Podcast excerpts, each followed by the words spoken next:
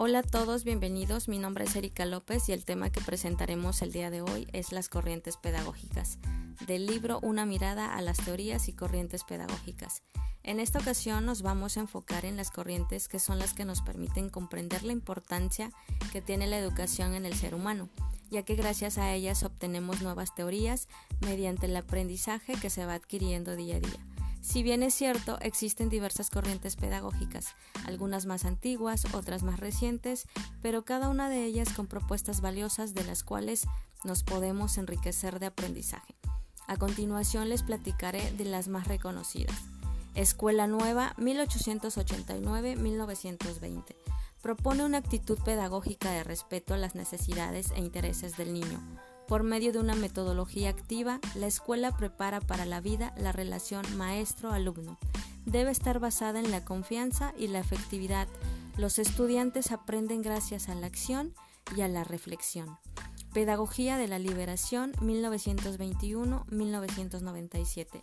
Surge como transformación del mundo por medio de la nueva educación que le ayuda al estudiante a ser crítico y a transformar a la sociedad para mejorarla. El educando enfrenta el aprendizaje con un pensamiento crítico. Pedagogía cognitiva, 1960-1970. Hace énfasis en la participación activa del estudiante en el proceso de aprendizaje.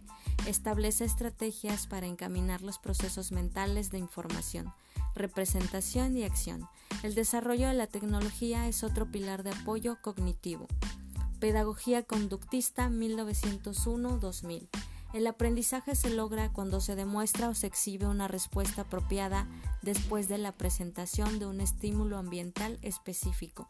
La conducta es fruto de la experiencia aprendida del sujeto, no de factores innatos o genéticos. Pedagogía constructivista, 1900 a la fecha. El individuo es responsable de su propia formación intelectual.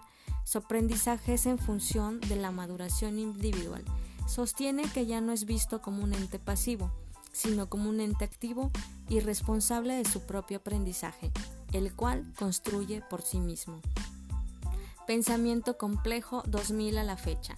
Es la capacidad de interconectar distintas dimensiones de lo real ante la emergencia de hechos o objetos multidimensionales, interactivos y con componentes aleatorios o expuestos el pensamiento complejo es la característica interna de diferenciar lo real de lo imaginario.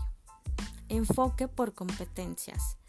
El enfoque por competencias propone la integración y movilización de saberes conceptuales, proporcionan la capacidad de saber hacer y saber ser.